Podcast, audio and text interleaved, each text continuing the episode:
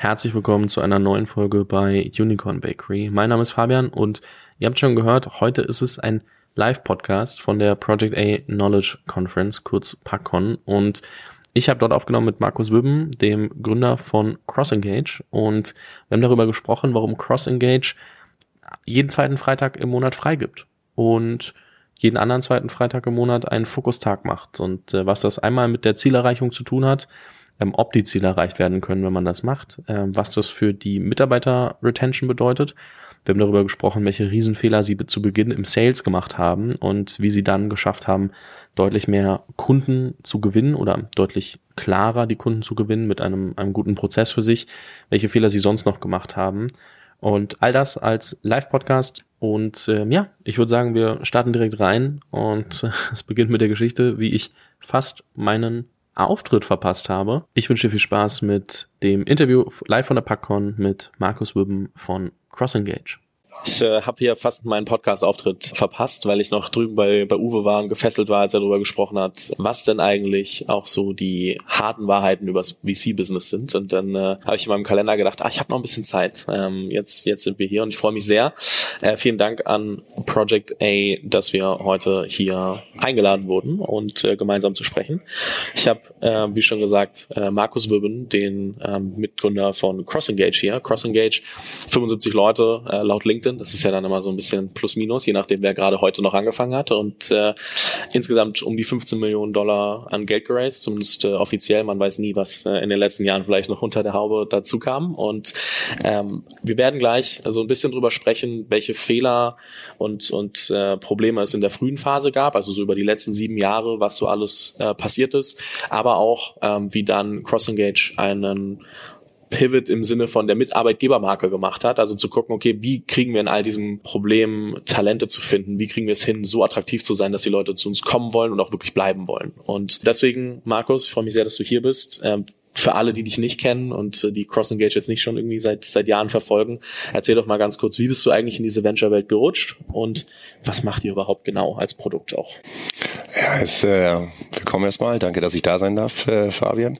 Ich bin eine ganze Weile jetzt schon äh, in der ganzen Venture-Welt und der Startup-Welt und das Ganze begann so 2010. Da war ich so zwei Jahre nach meiner Promotion bei Vato Bertelsmann, habe bei der Deutschlandcard gearbeitet, viel datenbasiertes Marketing gemacht auf, auf Basis dieser Kundendaten, die wir da hatten. Das fand ich mega spannend, bis ich einen Vortrag von Flo Heinemann gesehen habe auf der Next-Konferenz, mich dann gefragt habe, warum bin ich nicht in Berlin, warum bin ich nicht in der in der Startup-Welt? Äh, da geht's da geht's ordentlich zu Sachen, da sind die Daten verfügbar, da werden neue Methoden ausprobiert, aber gerade das Thema Attribution, äh, jetzt natürlich irgendwie ein alter Hut, aber ganz ganz stark diskutiert ähm, und das fand ich mega mega spannend und da wollte ich hin. Ähm, ja und dann habe ich mich äh, wenige Wochen später bei Rocket Internet wiedergefunden und äh, habe da mitgeholfen, die CRM-Abteilung äh, von vielen der E-Commerce Ventures mit aufzubauen. Ähm, Lamoda, Salora, Lazada, Daviti, ähm, diese ganzen quasi Zalando-Klone, die haben wir auf der Welt aufgebaut. Und so bin ich sehr in dieses digitale Bestandskundenmarketing, CRM äh, eingestiegen und in die, in die Venture-Welt eigentlich. Ja, und, und der Rest Geschichte 2015 dann mit äh, einem Kollegen, mit dem Manuel Hinz, CrossEngage gegründet. Es war basierend darauf, dass ich gesehen habe, dass viele Systeme, wir sind CrossEngage, wir sind ein B2B SaaS Company. Wir haben eine Customer Data und Prediction Plattform im Angebot. Was ist das? Am äh, Ende des Tages helfen wir unseren Kunden wertbasierte Kundenbeziehungen aufzubauen. Ja, also wenn ihr Kunden teuer akquiriert habt, dann müssen wir mehr aus diesen Kunden machen. Wir wissen seit ein, zwei Jahren ähm, extrem hohe Kosten in der Kundenakquise und wenn wir schon Kunden teuer einkaufen, dann müssen wir sie langfristig halten. Das können Kundinnen mit unserer Plattform machen und das Potenzial habe ich früher erkannt weil wir gesehen haben, wie viele Kunden wir drin haben und wie viel Wert eigentlich in diesen Bestandskunden steckt. Und so ich gemerkt, Mensch, da ist eine Lücke, da gibt es keine guten Systeme, da gab es nur E-Mail-Systeme, ja, gab es schon so ein Exact Target, was später von Salesforce gekauft wurde, aber so richtig gut waren die auf der Datenseite irgendwie nie. Also das, was man auf den Facebooks äh, der Welt machen konnte in Sachen Zielgruppenselektion und so, das war alles nicht so richtig machbar. Ganz häufig nur nach Männlein und Weiblein getrennte Newsletter, vielleicht ein paar Product Recommendations rein und das war's. Und das hat letztendlich auch dazu geführt, geführt, dieses, dieses Thema, dass da eine neue Softwarekategorie rauskam, dieses, diese Customer Data Plattform. Wir sagen, wir müssen eigentlich den Marketer mehr Daten in die Hand geben, um gutes Bestandskundenmarketing zu machen. Und das ist, was wir 2015 gegründet haben ähm, als Unternehmung, sind 2020 mit der Hamburger G-Predictive äh, zusammengegangen, was uns quasi den, den, den Einstieg nicht nur Daten, Daten Storage, Audience Selection, sondern das Ganze auch mit AI und, und uh, Predictive Analysis zusammenzubringen. Und das ist extrem interessant. Und das ist so der Weg, den ich äh, über die letzten Jahre gegangen bin. Also einige Stationen, aber immer irgendwie im datengetriebenen äh, Marketing unterwegs gewesen. Ja, passend zur Konferenz. Du hattest auch eine Project A-Station. Äh, also das einmal kurz äh, dazu gesagt. Was ich mich äh, frage, und da kommen wir mal ganz kurz zur Aktualität. Ich meine, es ist äh, Oktober 22. Ähm, Uwe hat gerade auch so ein bisschen erzählt, so Fundraising gerade vielleicht nicht, nicht ganz so einfach und nicht ganz so, ganz so easy. Eure letzte Runde laut offiziellen Daten ist irgendwie eine Weile her. Ich glaube um die zwei Jahre. September 2020 ist das, was ich öffentlich gefunden habe. Was beschäftigt euch gerade? Also seid ihr, sagt ihr, okay, über die letzten Zeit, unsere Kunden haben so viel Geld bei uns ausgegeben, dass es alles äh, und, und dadurch läuft? Oder seid ihr auch ein bisschen betroffen, dass äh, vielleicht nicht alles ähm, perfekt ist und man jetzt gucken muss, oh, ähm, wie machen wir eigentlich die nächsten Jahre? Bereitet ihr unter der Haube viel vor? Was ist so die aktuelle Lage bei, bei euch bei CrossEngage? Ja, ist ganz spannend. Wir haben da eigentlich eine Dualität. Also auf der einen Seite ist das, was gerade oder in den letzten zwei Jahren passiert ist, äh, durchaus vorteilhaft für uns. Weil am Ende des Tages, wenn man so die letzten zehn Jahre zurückguckt, ist Online und E-Commerce im Wesentlichen äh, Kundenwachstum gewesen, Neukundenakquise. Und wir haben natürlich immer im Bestandskundenmarketing gearbeitet. Und äh, das hat sich ein Stück weit in den letzten, vor allem in den letzten zwei Jahren gedreht. Da sind Kundenakquisekosten so in die Höhe gegangen. Es gibt technische Innovationen. Ihr kennt das alles vom iOS 14.5, also dieses kleine Fenster, sagt, wollte getrackt werden oder auch nicht. Ähm, Cookie Consent Themen, Schrems 2 und so weiter. Sind äh, viele Dinge haben sich da geändert, äh, so dass jetzt mehr Fokus auf Bestandskunden ist ähm, und vor allen Dingen auf Profitabilität von KundInnen. Und das ist genau das Thema, was wir bei CrossEngage lösen. Wir finden raus, welche KundInnen profitabel werden und wie man die profitabel machen kann, wie man vernünftig mit Marketingbudgets umgehen kann, wie man die effizient einsetzen kann. Und das ist genau das Wort der Stunde. Also, wo wir sagen, mal von einem Jahr oder zwei ein Unternehmen noch gesagt hat, wir machen mal Gießkanne, Coupon, so alle kriegen so pauschal 20 Prozent. Und weil Fabian so nett ist, nochmal 20 Prozent irgendwie oben drauf. Das geht eben nicht mehr. Das müssen wir uns halt überlegen, geben wir dem Fabian Coupon oder auch nicht? Und was hat das eigentlich für Auswirkungen auf den Kundenlebenswert? Und das sind Themen, die gerade ganz aktuell gespielt werden. Man hat da auch viele Themen auf der K5 gesehen. Ähm, die Caro von E-Tribes, der äh, Tarek von About You, äh, der Erik Siegmar Marketing Transformation Podcast, Digital Forward. Das zentrale Thema war Bestandskundenmarketing und Kundenbindung. Wir müssen jetzt mehr Daten oder mehr, mehr Werte, Entschuldigung, mehr Werte aus unserem Bestandskunden rausholen. Und das ist für uns als Business sehr, sehr gut, weil das genau das ist, was wir tun. Andererseits arbeiten wir natürlich mit E-Commercern zusammen, die gerade und so gerne wir natürlich immer dieses azyklische Investment haben, so in schweren Zeiten investieren und dann äh, davon profitieren in, in den anderen Zeiten, ist es eben nicht so. Das Erste, was gemacht wird, sind Marketingbudgets und Innovationen einzu, einzufrieren. Und wir müssen schon schauen, wir bereiten uns darauf vor, dass das ein eiskalter Winter wird, äh, dass viele Marketingbudgets runtergefahren werden, aber vor allen Dingen in der Neukundenakquise, so dass wir immer noch ein Geschäft mit den Bestandskunden machen. Aber wir müssen natürlich schon aufpassen, auch bei unseren Kunden. Wie geht's denen? Können die Verträge erfüllen? Kommen die gut durch den Winter? Da gibt's schon Stimmen, die sagen, Mensch, das wird sehr, sehr schwierig. So, und das könnte dann einen sehr negativen Effekt für uns äh, haben. Aber von der Business-Seite sind wir gerade sehr, sehr schön aufgestellt. Und das, obwohl alle jetzt schon irgendwie das Thema haben, E-Commerce Downturn und äh, irgendwie Probleme, ihre Zahlen zu erreichen und weil dann die Relevanz eures Produkts steigt. Also der Umsatz, den ihr macht mit neuen Kunden, wird wahrscheinlich einfach, weil da der Fokus drauf liegt, schon immer relevanter. Und äh, das heißt, ihr nähert euch selbst dann auch irgendwie so ein bisschen der Profitabilität an oder ist das für euch nicht so im Fokus? Profitabilität ist key. Also das äh, hat sich extrem gedreht in den letzten, ja, einem Jahr würde ich jetzt fast sagen, ähm, dass da, wo das Geld sozusagen äh, shut up and take my money, äh, ist eben nicht mehr der Fall, sondern äh, gerade durch äh, die steigenden Zinsen werden natürlich Valuierungen von, von, von Businesses gehen total in den Keller. Sehen wir, glaube ich, auch bei allen Tech-Werten. Ähm, das sieht man ganz gut. Liegt am Ende des Tages darum, dass wir äh, Discounted Cashflow-Analyse machen und sehen, ne, Umsätze in der Zukunft äh, sind auf einmal viel weniger wert, als wir die eigentlich wollten. Und der Fokus ist jetzt profitabel zu sein. Ähm, das ist, das ist für alle Ventures, für, für viele Unternehmer und Unternehmerinnen, mit denen ich spreche, die Zielgröße gerade. Wie werde ich profitabel? Es gibt ja jetzt sagt der Uwe, Mensch, vielleicht ein bisschen schwieriger sein, Geld zu raisen. Andere sagen, es ist aber noch total viel äh, äh, trockenes Geld da in den Funds. Das heißt aber nicht, dass sie das unbedingt investieren. Also ich würde jedem, der jetzt jetzt startet, möglichst möglichst empfehlen, äh, zügig einen Weg in die Profitabilität zu finden. Also ich glaube, da wird es einen extremen Selektionseffekt geben in den nächsten Monaten und wer die Zeit überlebt, ähm, ist, glaube ich, sehr gut sehr gut aufgestellt. Ja, ich glaube, wer jetzt gerade in der frühen Phase ist, dem geht es noch relativ gut, weil so Pre-Seed Seed ist erstmal gar nicht so krass betroffen. Also ja auch.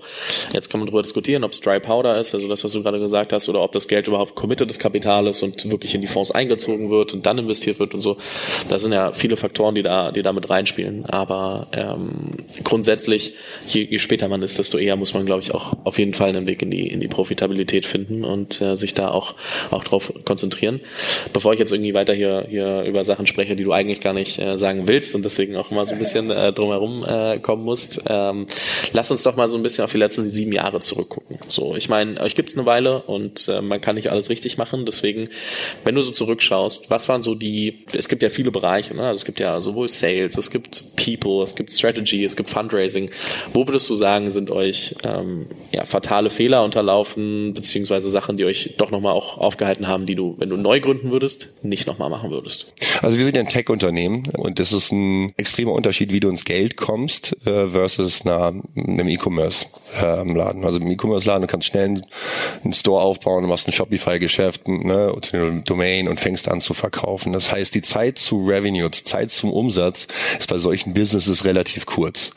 Wir haben eine technische Dienstleistung, die musst du erstmal bauen. Ja, da passiert erstmal eigentlich im besten Fall ein Jahr gar nichts, weil sonst kommst du mit so einem kleinen Kartenhaus und das ist ganz, ganz MVP-mäßig gestrickt und dann willst du damit raus in den Markt gehen und dann ist häufig die Qualität noch nicht gut, was wir damals auch gesehen haben, wir haben Competitors aus den USA gehabt, die haben erstmal 15 Millionen Seed bekommen und zwei Jahre äh, Zeit, um ein System zu bauen. Wir haben damals äh, auch zugesagt, aber na, also vielleicht noch zu unerfahren sozusagen auch gewesen, aber wir haben nicht explizit verhandelt, wie viel Zeit wir haben, bis die ersten Umsätze reinkommen, sondern es war relativ schnell die Erwartungshaltung auch von der Investorenstruktur früher, ne, die viel E-Commerce kannten, gar nicht so viel Tech-Investments, gab es ja damals eigentlich auch gar nicht, die erwartet haben, wenn wir da investieren, sehen wir in drei Monaten die ersten Umsätze. So, und das ist natürlich ein Konflikt. Ja, wenn der Investor denkt, in drei Monaten hast du die ersten Umsätze und auf der anderen Seite weißt du, du brauchst ein Tech-Produkt, wo du eigentlich Zeit brauchst, dann bist du irgendwo in so squeezed in the middle. Du musst irgendwo ein Mittelding finden. Und das hat am Ende des Tages Auswirkungen darauf, wie gut dein Produkt ist. Das krass fällt dann gar nicht so stark auf beim ersten Kunden. Es fängt nach den ersten fünf bis zehn Kunden an. Weil dann hast du Skalierungseffekte, dann muss so ein Ding einfach vernünftig 24-7 laufen. Dann kannst du es halt nicht mehr mit einem Eingriff, oder oh, ist nachts mal was passiert von dem einen Kunden, dann kriegen wir das schon hin. Da muss das Ding stabil sein. Ja? Und wenn du da nicht gut verhandelst, wann die ersten erwarteten Umsätze eigentlich reinkommen und die da die Zeiten nimmst, gerade in so einem Tech-Geschäft, dann ähm, das war so Ding Nummer eins, wo wir ganz schön ins Rennen kamen und dann auch Operationen am offenen Herz gerne machen mussten mit der Software. So, ne? Würdest du sagen, die Investoren sind grundsätzlich jetzt so ein bisschen auch offener, dem Ganzen mehr Zeit zu geben. Also muss ich das immer noch so, also muss es das so verhandeln wie ihr damals vielleicht? Und oder ist der, sind die Investoren vielleicht auch ein bisschen offener dafür, dass man diese Zeit braucht, um gutes Tech zu entwickeln? Oh, ich glaube, das ist angekommen im Markt, dass gutes Tech zu entwickeln ähm, wesentlich länger dauert, als man das erwartet. Also eine skalierende Tech 24-7 aufzubauen, ist, ist, ist ein challenging Business. Das ist verstanden worden. Und wer jetzt rein investiert sollte, dem sollte das auch völlig klar sein. Es gibt reine, auch in Anführungszeichen E-Commerce-Investoren, die wollen das nicht, die haben andere, da sind auch andere KPIs, die wir am Ende des Tages messen, ja, also Kundenakquisekosten. So, wenn du ein B2B-Software hast, hast du manchmal sechs Monate einen Sales-Cycle also kannst du nach drei Monaten natürlich nicht sagen, irgendwie, was sind denn eigentlich deine Customer Acquisition Costs? So, das musst du dann erstmal zwei Jahre machen und dann kommst du auf eine Zahl. Ne, das hat dann also ganz viele Implikationen, welche KPIs du eigentlich reportest, wie schnell du die reporten kannst, wie valide die sind. Und wenn du dann sozusagen Investor hast, die ja eher E-Commerce geshaped ist, geformt ist, äh, dann wirst du in Konflikt kommen mit dem. Wir sind immer gut drumherum, wir haben ein super Investorennetzwerk, äh, aber nichtsdestotrotz, ne, diese KPI, wann, wann erwarten wir eigentlich Umsätze? Wenn ich da zurückgucke, das würde ich neu verhandeln, das würde ich, das würde ich viel transparenter machen, äh, auch, auch mit US-Beispielen, wie lange eine äquivalente äh, Unternehmung in den USA eigentlich Zeit bekommt, sowas zu bauen. Mhm. Und dann auch äh, sehr konkret auch sich eben die Zeit einräumen und sagen, hey, so sorry, also ich meine, das kannst du ja nur machen, wenn du auch wählen kannst, oder? Also es ist ja auch, wenn du natürlich irgendwie Geld brauchst, dann äh, und und das jetzt nicht hinterhergeworfen bekommst und nicht fünf Termsheets auf dem, auf dem ja, Tisch liegen hast, ist natürlich was anderes. Ja, sicher, das ist natürlich immer so eine Geschichte. Ne? Am Ende des Tages heißt es ja immer so, du musst den Investor aussuchen, der das beste Netzwerk hat und alles. Ja, ist richtig, aber das sind die ganz paar Prozent, die das können. Das sind die ganz paar Prozent. Es ist gar nicht so so üblich, dass du da 20 Termsheets auf dem Tisch hast. Das ist völlig richtig. Nichtsdestotrotz solltest du dessen trotzdem bewusst sein, dass dieses Thema auf, aufkommt. So, und wenn du das Thema, wenn du weißt, dass das Thema aufkommt, dann kannst du es managen. Dann kannst du es zumindest mal in den ersten Board-Meetings irgendwo, spätestens dann solltest du das mal anbringen, wenn du nicht den Term, äh, das Termsheet und das Closing irgendwie gefährden willst und da nochmal irgendwo so ein, so ein Seitenfeuer reingehst. Das willst du ja zum Schluss auch nicht. Du willst ja, dass das dann, hast du deine Terms agreed und dann willst du es zum Notar und dann willst du zeichnen, dass die Tinte trocken ist. So, da willst du eigentlich nichts mehr reinbringen. Und zu gucken, dass du das alles gut verhandelst, ja. Ja, aber keine neuen Ideen reinbringen. Aber du gehst ein Risiko ein. Das musst du dann möglichst früh auch wieder transparent machen und klar die KPIs äh, auslegen, die Validität äh, dieser KPIs, wann kommt es rein, dass man da sehr transparent ist. Ich glaube, dann, äh, dann verhindert man, äh, dass man später da, da äh, eins auf die Nase kriegt dafür. Du hast vorhin erzählt, ähm, oder was heißt erzählt, äh, nochmal darauf hingewiesen, dass ein B2B-Startup ähm, auch gerade mit einer Software natürlich ein bisschen länger braucht in den Sales Cycles. Und ähm, ich kann mir vorstellen, gerade wenn man da irgendwie losläuft, auch wenn man ein bisschen Berufserfahrung hat, man denkt sich dann trotzdem, ach, so machen wir jetzt Sales und eigentlich müsstest du es aber in, äh, so machen, also rechts abbiegen, wo man links abbiegen sollte. Das heißt, und es ist ja oft ein Riesenthema, ne? wie gewinne ich meine ersten Kunden? Ähm, das heißt, lasst uns doch mal ein bisschen zurückgehen und äh, nochmal anschauen, so wie habt ihr eure ersten Kunden gewonnen und wie hat sich euer Sales-Prozess in der Zeit verändert? Weil ich glaube, dass es für viele da draußen unfassbar hilfreich ist, mal zu hören, was vielleicht nicht so obvious ist. Wir sind ja heute ja, ne, im Motto der, Motto der Konferenz Beyond the Obvious. Da müssen wir auch mal ein bisschen hinter die Kulissen blicken. Der Anfang war, war extrem einfach. Wir hatten ein gutes Netzwerk. Und wir kannten unheimlich viele Leute. Wir haben aus dem Rocket-Netzwerk, mein, mein, mein Mitgründer, der Manuel, äh, hat auch ein super Netzwerk gehabt, hat da selber schon was gegründet. So, das heißt, die ersten paar Monate lief der Sale total gut, total easy, weil alle total verstanden haben, was wir da eigentlich tun. Wir hatten einen Vertrauensvorschuss und wir dachten, na ist klar, das, das läuft. Ja, dann rufst du halt mal beim Mittelstand im Südwesten an äh, ja, Wim Crossengage, ne? wir haben eine Customer Data Plattform äh, mit AI und so und äh, vielen, vielen Daten, 30 Prozent mehr Umsatz können sie damit machen. Äh, und er sagt dann, ich bin eigentlich total zufrieden mit dem was wir hier so machen. So. Und dann ich so, ja, aber wir haben hier eine Case Study, ja, also Fabian, 30 Prozent mehr und, und das haben die HelloFresh haben es auch gemacht. Und die Deutsche Bahn, sind Kunde bei uns, die haben es auch gemacht. So, 50 Prozent mehr Umsatz. Dann sagte der Kunde immer noch so, ja, irgendwie, ich bin eigentlich total zufrieden mit meinem Status, Status Quo.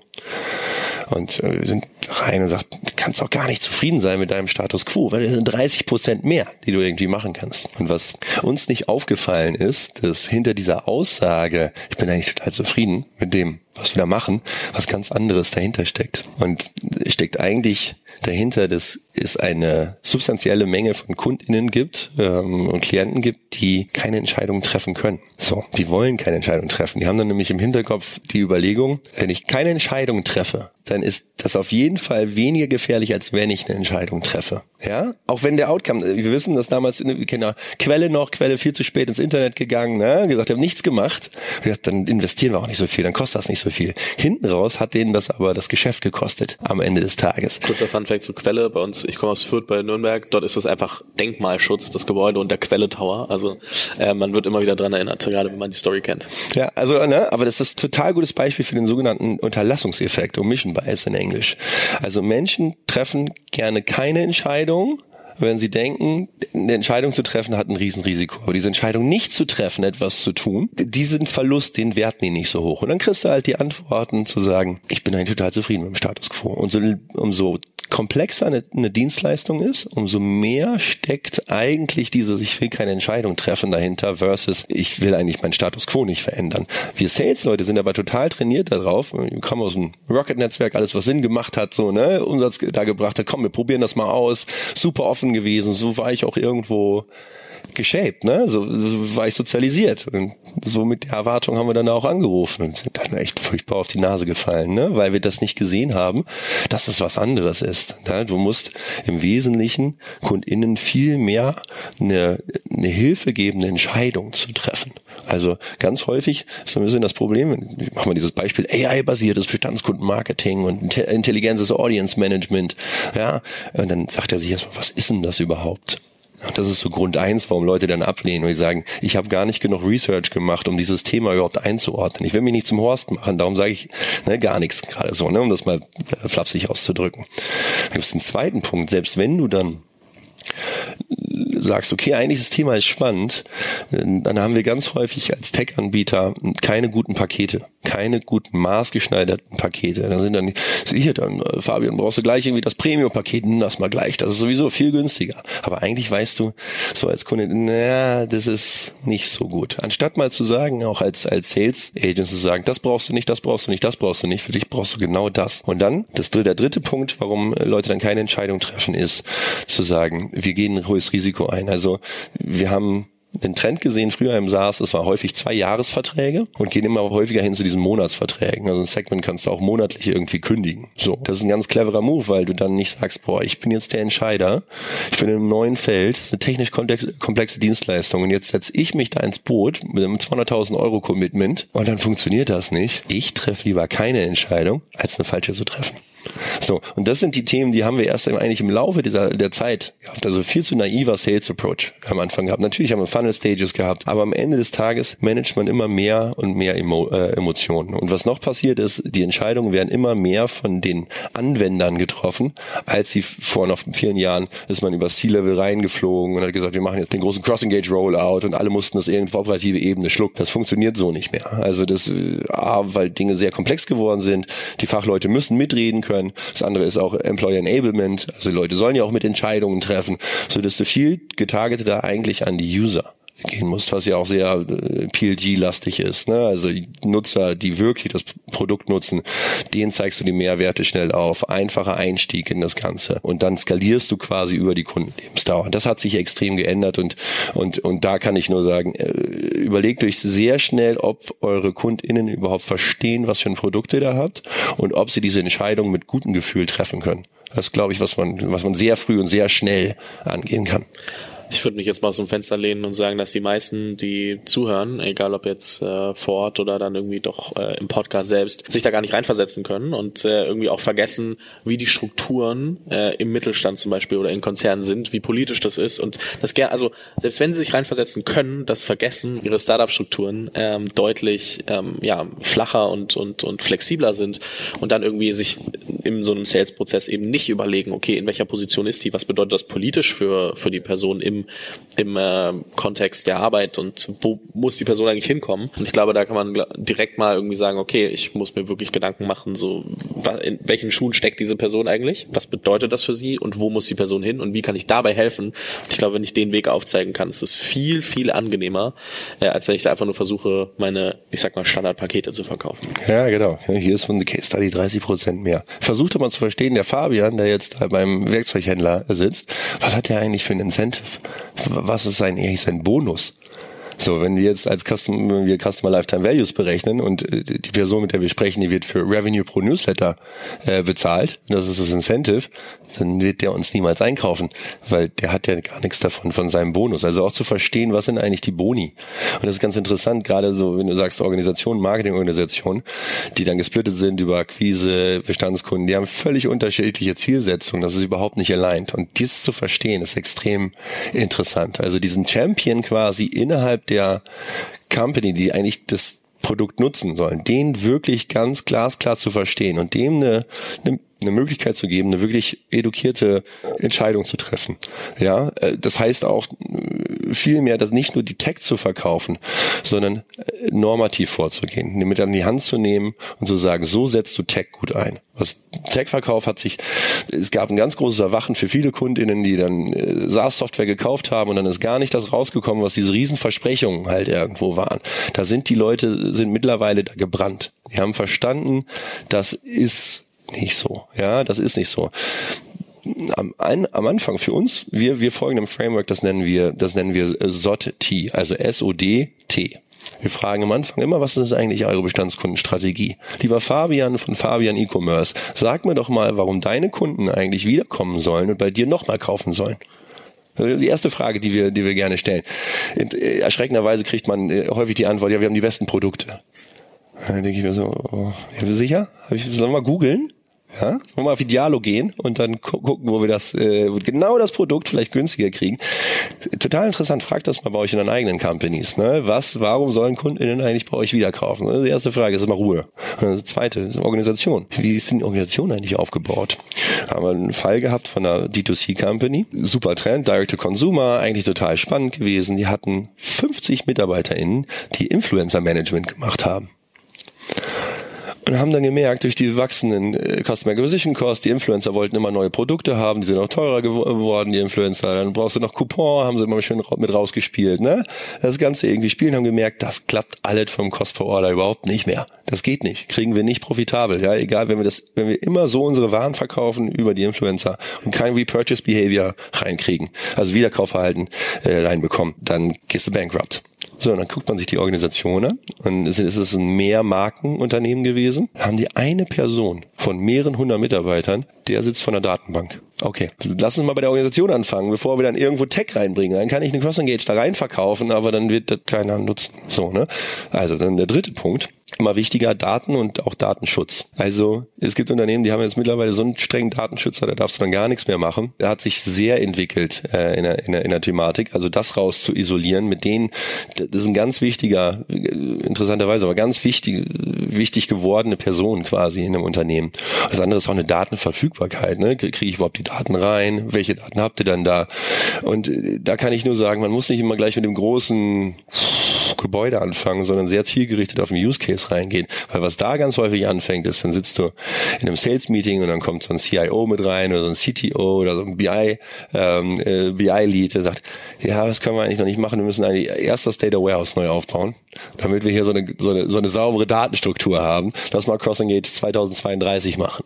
So, ja, Entschuldigung, ne, aber so, so ungefähr. Das sind ja immer so ganz große Projekte, die dann irgendwie kommen da müssen wir ran, dass wir auch sagen, nee, das brauchst du nicht, sondern wir müssen am Use Case isolierte Daten haben, damit wir überhaupt erstmal einen Start haben. So, und wenn du das alles gemacht hast, dann können wir uns mal die Tech-Frage stellen. Dann können wir uns mal die Frage stellen, ob CrossEngage das richtige Tool ist. Aber bevor die, das SOD nicht äh, sozusagen sitzt, ähm, brauchen wir da gar nicht weitermachen. So, und das ist dieser beratende Effekt. Das sehen wir immer mehr. Die Leute wollen an die Hand genommen werden. Das ist äh, vor drei Jahren über die Mexiko gelaufen dies Jahr wieder war. Das war alles sehr schön. Aber da habe ich so gedacht, Mensch, ich bist aus der Branche, Markus. Und eigentlich verstehst du nicht, was die Hälfte dieser Läden hier macht.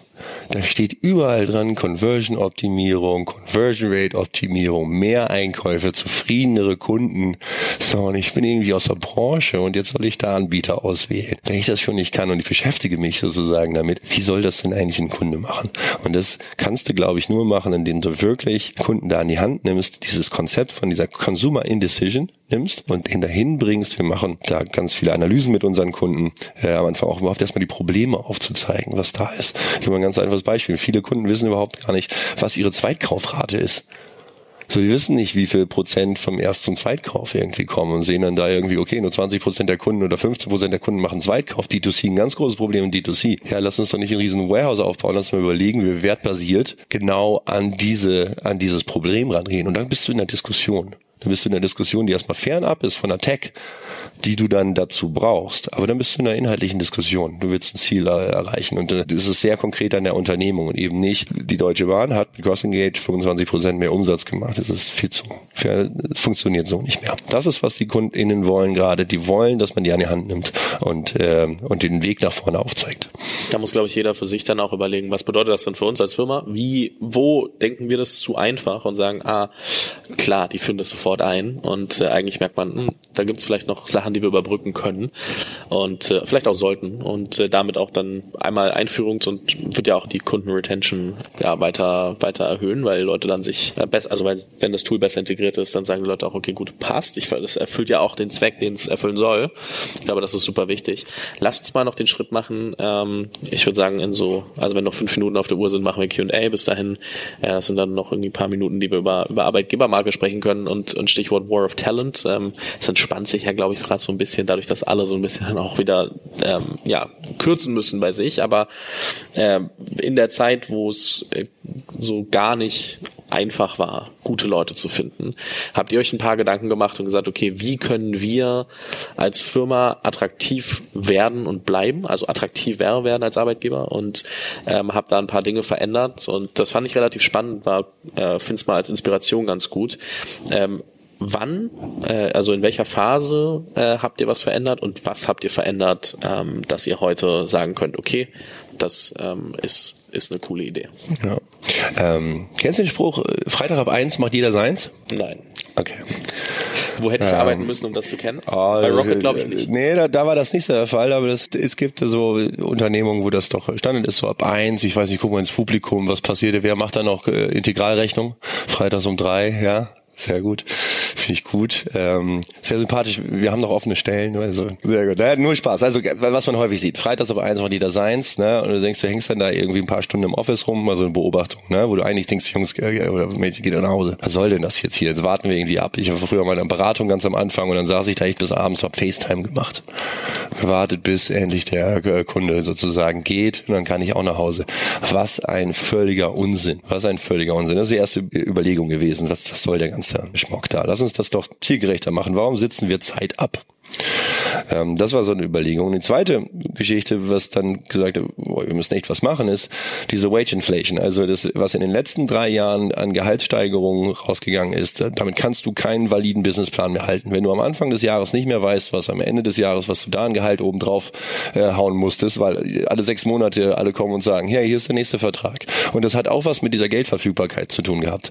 Da gab es große Unternehmungen, die haben so viel Geld bekommen, dass sie einfach gesagt haben, egal was euch die Cost Engage zahlt, ja, wir zahlen einfach 30 Prozent mehr. Das ist völlig flat. Das ist denen völlig egal gewesen. So, und das können wir, auch wenn wir ne, gute 15 eingesammelt haben, ne, da können wir nicht mit bei Companies, die dann 100, 200 Millionen. Wir haben einen großen Modeversender aus, aus dem Rocket-Netzwerk. Wie viele Engineers wir an die schon verloren haben, die wir wunderbar ausgebildet haben, ja, und im besten Zustand rüber zu, zu den großen Sets, ja, Alanos. Ähm, also da, da haben wir Leute äh, echt echt schon verloren. So was können wir denn da machen? Ja, wie die Wage Inflation wollen wir nicht mitgehen. Das ist Unsinn. Die Überlegung war auf Freitag ab eins macht jeder seins. Hey Freunde, lass mal Folgendes machen. Was wäre denn, wenn wir sagen, jeder zweite Freitag ist frei für jeden Mitarbeiter und jede Mitarbeiterin?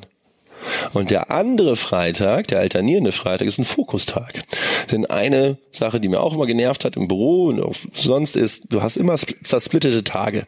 Es gibt manchmal unter äh, Aufgaben, die brauchen einfach mehrere Stunden. Ja, zumindest geht mir das so. Vielleicht seid ihr schneller, aber ich muss mich manchmal ein paar Stunden hinsetzen, über Themen nachdenken. Und wann hat man das eigentlich unter der Woche? Wenig, ne? Wir sagen auch mal, wie viel zu viele Meetings und so weiter. Da haben wir gesagt, pass auf, Freunde, wir machen folgendes. Wir machen jeden zweiten Freitag frei und den alternierenden Freitag ist ein Fokustag. Tag, der ist No-Meeting-Tag. Ihr fokussiert euch komplett den Tag auf euer Spezialprojekt, was ihr da macht. So, das heißt am Ende des Tages, wir haben die Arbeitszeit um zehn Prozent äh, gekürzt in der Woche, aber effektiv, und das haben wir gesehen, wir haben das im Januar dieses Jahr eingeführt, seit einem Jahr, wir verlieren überhaupt keine Produktivität. Weil die Leute in diesem anderen Freitag, der Meetingfreie, so viel wieder aufholen, das ist wesentlich produktiver, weil sie dann arbeiten, anstatt diesen halben Freitag da im Office ähm, abzuhängen. Und das ist total spannend zu sehen, was die MitarbeiterInnen dann damit machen. Die treffen sich sogar, sehr, die treffen sich zusammen, die gehen Sport machen, die sprechen sogar auch übers Business, weil die sich kennen. Also es hat also auch super positive Effekte, aber du hast halt diesen extra Freitag. Und, und ein Wochenende, das Freitag, Samstag, Sonntag ist, da kommt man echt entspannt aus dem Wochenende wieder. Und du kannst, gehst mit echt neuer Energie in diesen Montag bis Donnerstag. Und das ist für uns total super gelaufen. Also wir machen OKRs, wir können ja messen, können wir unsere Ziele noch erreichen, ja oder nein.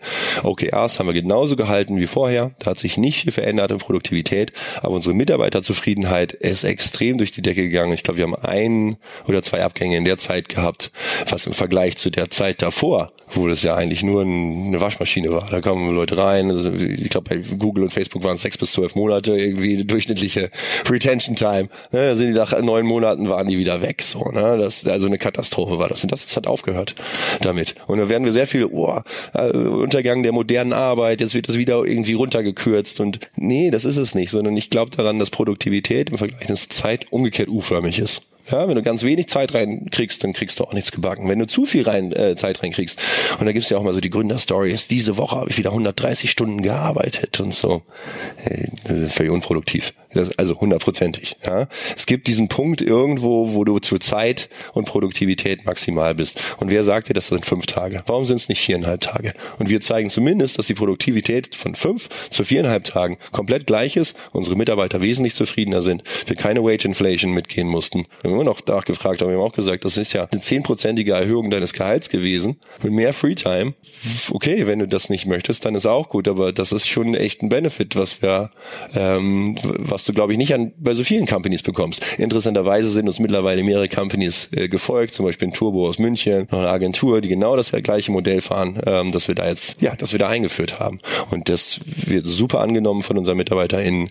Wir sind super glücklich damit, weil wir Zahlen damit ähm, vernünftig erreichen. Ich selber nehme ab und zu sogar so einen halben Recharge Day. Letzte Woche war ich deswegen irgendwie noch, deswegen meine Story, äh, Stimme auch. Ich war noch mal in Bergen, habe eine Abschluss äh, gemacht quasi. Ähm, Deine Stimme klingt eher, als ob du auf den Wiesen warst. Aber. Ja, das war der Abend davor. Das ist, äh, das war das, das, der Teil also, der Story, den ich nicht erzählen ja, das wollte. War, das, war, das war easy, weil wir haben, wir haben in der Zeit äh, telefoniert und das hier vorbereitet. Deswegen äh, der war, der war äh, easy to get. Aber ähm, bei mindestens einer Person hier im Raum und bei wahrscheinlich ein paar Dutzend, wenn nicht hundert äh, im Podcast jetzt zu hören, ähm, ist gerade so ein bisschen das Herz, glaube ich, gesprungen und war so, oh Gott, wie soll ich denn meinen Mitarbeitern ein Ta äh, zwei Tage im Monat äh, auf einmal freigeben? Wir haben so viel zu tun, wir kriegen das niemals unter. Und du hast zwar jetzt gesagt, okay, die Produktivität bleibt und äh, man kriegt das hin, wenn man das gut strukturiert. Aber ab welcher Phase? Also wann bin ich überhaupt ready, das einzuführen und was muss ich vorher vielleicht auch an Strukturen geschaffen haben, weil mich das, das sonst wirklich um die Ohren fliegt? Ja, es, es ist total, es, es ist total richtig. Ähm, also ich glaube, es gibt ein grundsätzliches Thema dabei und das ist das Thema, dass wir immer noch nach Zeit bezahlen. Ähm, das ist ein grundsätzlich altes, altes Thema, wo du sagst, das ist eine Fertigung, wo du schaffst drei Heimerschläge pro, pro Minute, schaffst du irgendwo und dann musst du halt acht Stunden da durchackern, dann kannst du berechnen, wie viel Output du hast. Das ist diese alte äh, Rechnung und daher kommt, glaube ich, auch dieser Trend von diesem Quiet Quitting jetzt. Du sagst, ich mache nur das, wofür ich bezahlt werde. Ja, das ist Zeit. Aber lass uns doch mal über Ziele nachdenken. Ja, lass uns über Ziele nachdenken und dann, wenn du die Ziele in dieser, in einem bestimmten Zeitrahmen hinschaffst, dann kannst du, kannst du das ja eigentlich auch frei so ein bisschen aussuchen. So. Das ist erstmal dazu. Es geht um die Zieldefinition und das zu erreichen und es geht nicht um mehr Zeit reinzubuttern, reinzubuttern, dadurch wirst du nicht produktiver. Aber die, der andere Teil der Geschichte ist schon, in den ersten ein, zwei Jahren eines Startups, da wird, da wird geknüppelt und dann geht das zur Sache. Das ist leider so. Du musst erstmal alle Strukturen aufbauen, damit du eine Struktur managen kannst. Das heißt, am Anfang, wenn du in so einer absoluten Pioneering-Phase, ich habe immer so drei Phasen, Pioneering, Settle, Settlement und Town, äh, Town Buildership. So, wenn du so in dieser ganz frühen Phase warst, diese Pioneers, da hast du auch eine andere, andere Team, Zusammensetzung.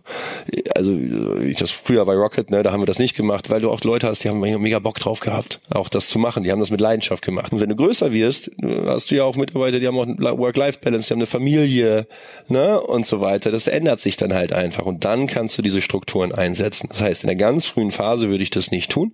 Wenn du eine gewisse Reifegrad nach zwei Jahren hast, Strukturen hast, ein gewisses Management hast, wenn du auch eine gewisse Größe hast an MitarbeiterInnen, die nicht mehr nur die äh, intrinsisch motivierten Rockstars sind, sage ich mal, ja, die irgendwie aus Überzeugung 26 Stunden am Tag arbeiten. Ähm, Und die gibt's und die sind, das ist auch super. Die machen total Spaß, mit, mit so Talenten dann zusammenzuarbeiten. Aber damit kannst du keine nachhaltige Company aufbauen. Die gehen meistens dann, wenn Strukturen geschaffen werden. Und dann kriegst du eine andere Mitarbeiterschaft. Und äh, da funktionieren genauso welche Incentives sehr, sehr gut. Einmal ganz kurz. Welche Fragen gibt's denn im Raum? Wer hat denn eine Frage? Wir müssen ein bisschen über diesen Part hinwegkommen, dass äh, sich niemand meldet. Ähm, nur weil sonst haben wir Zeitprobleme. Aber fangen doch mal in der ersten, also da vorne in der Reihe an und gehen dann wahrscheinlich einfach eins nach hinten. Das waren jetzt die zwei, die ich direkt gesehen habe. Ja, danke. Super Vortrag. Ähm, mein Herz hat auch kurz gestoppt und äh, wie würden wir das jetzt hinkriegen. Ähm, bin nicht zu haben, also ich habe einen Werbegrund ein Unternehmen. Aber ähm, mich würde interessieren, wie ist es bei euch jetzt mit dem Homeoffice? Denn es klingt so ein bisschen so, als wenn du den Leuten sagst, dann seid da und seid fokussiert, trefft euch, tauscht euch aus oder ist jeder an den Focus Day im Homeoffice Das können die sich aussuchen. Wir haben das also völlig, völlig freigelassen, ob du ins Office kommen willst oder auch nicht. Es gibt ähm, vor allem die, wir haben ein Office in Hamburg und Berlin, vor allem die Hamburger treffen sich sehr gerne da im Office. Die machen dann morgens, selbst beim Recharge Day manchmal, die machen dann Sport und dann kommen die doch mal ins Office und sprechen halt nochmal drüber. Ähm, und am Ende des Tages wir viel unserer Softwarearbeit ist kreative Arbeit und ich glaube daran, dass du zusammenarbeiten musst. Das heißt, du musst die Leute sowieso immer mal wieder zusammenbringen das mal dazu. Das heißt, dieser nur im Homeoffice zu sitzen Trend finde ich extrem schwierig, wenn du keine Fertigungsarbeit hast. Ich glaube, dass da ganz, ganz viel verloren geht. Ähm, und das musste, das versuchen wir mit mit Anreizstrategien zu machen, dass wir sagen, ja, da, wir machen ein All Hands jeden Monat, wo wir alle Leute zusammenbringen. Wir die Teamleads, die äh, zumindest versuchen wir sagen, pass mal auf, bring doch mal dein Team einmal die Woche ins Office und arbeite zusammen. Aber das hat erstmal von diesem No Meeting Day ist wirklich eigentlich ein Fokustag, wo du sagst, ich will ganz fokussiert an einem Projekt arbeiten. Und ob das wichtig ist oder ob das besser ist, dass du dann alleine arbeitest oder im Team, das ist denen völlig freigehalten. Es sollen halt nur nicht diese Regeltermine, der, das Daily Stand-up und dann kommt dann noch der Weekly Accounting, so, so richtig, ne, diese Produktivitätstreiber. Ähm, das, das ist, ja, das, das willst du nicht. Das willst du nicht an dem Tag sein. Das ist ein ganz inhaltlicher Tag und wo die das machen, ist völlig Banane. Und ich, eine Sache muss ich dazufügen. Natürlich, wenn immer Zeit verkauft wird, das heißt im Kundenservice oder auch bei SRE, ne, also die, die Leute, die 24-7 die Maschinen am Laufen halten, da ist das ein Modell, das ist schwierig. Da machen wir es im Kundenservice so, dass es die Hälfte des Teams an dem einen Freitag frei macht und, dem, und die andere Hälfte des Teams am anderen Freitag. Das kriegen wir mit der Kapazität für so einen Freitag gut hin.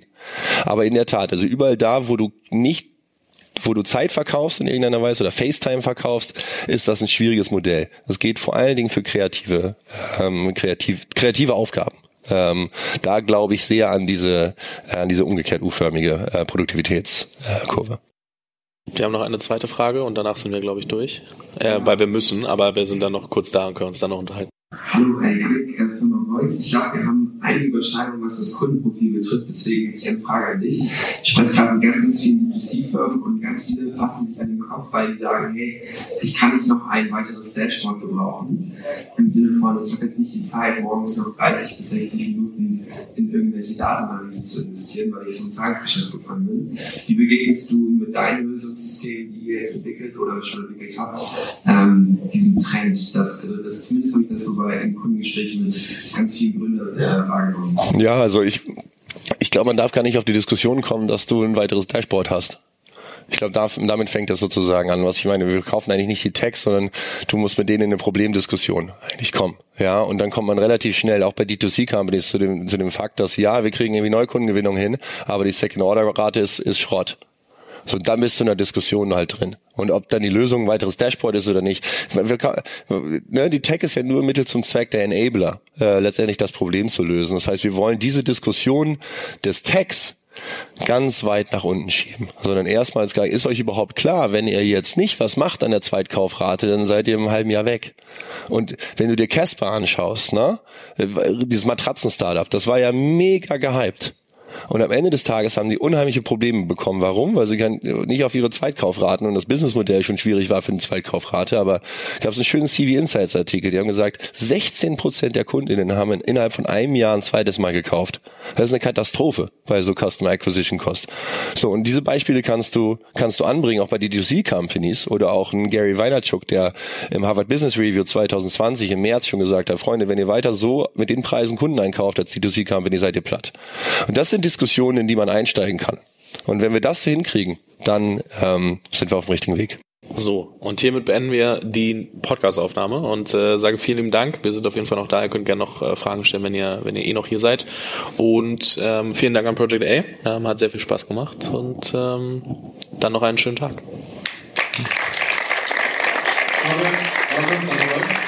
Vielen Dank fürs Zuhören. Falls dir diese Folge gefallen hat, dann musst du auf jeden Fall mal den Unicorn Bakery WhatsApp Newsletter auschecken. Dort bekommst du ein bis zweimal die Woche von mir äh, entweder eine persönliche Sprachnotiz oder eine Content-Empfehlung, Blogpost, Video etc. für Dinge, die du als Gründer unbedingt wissen, lesen, hören musst. Am einfachsten ist es, du klickst auf den Link in der Beschreibung und meldest dich an. Ansonsten kannst du auch auf jungthemapodcast.com slash newsletter gehen.